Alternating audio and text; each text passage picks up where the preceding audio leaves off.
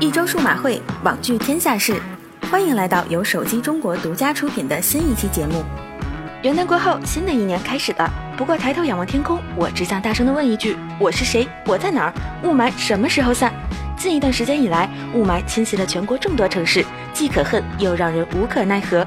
而在这种情势下，大家只能采取一些防护措施来保护自己的肺，这也着实让一些商家赚了一笔口罩钱。然而说这点钱跟科技圈的大厂来讲，还真不算什么。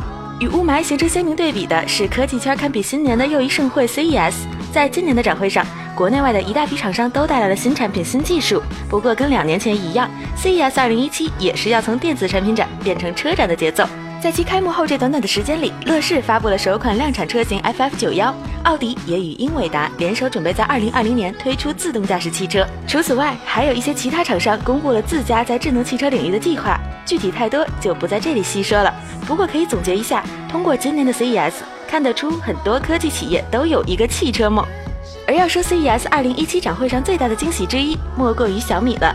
今年是小米的 CES 首秀，为了一鸣惊人，小米接连发布了小米电视四、小米路由器 HD、小米 Mix 白色版，并展示了紫色和绿色版小米 Note 2。其实，从小米 Mix 发布后，小米的高端梦似乎已经在逐渐实践中了。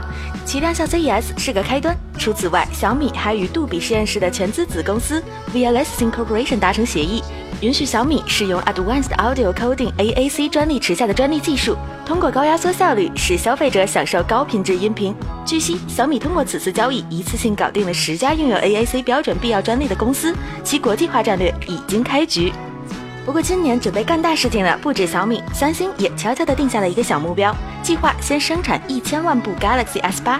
而根据韩媒最新的消息，三星 S 八将在四月十八日于纽约发布，骁龙八三五、无开孔指纹识别、虹膜识别、曲面屏和超高屏占比将是该机的亮点。小编觉得大家不妨先准备好钱，万一三星 S 八就合你的口味呢？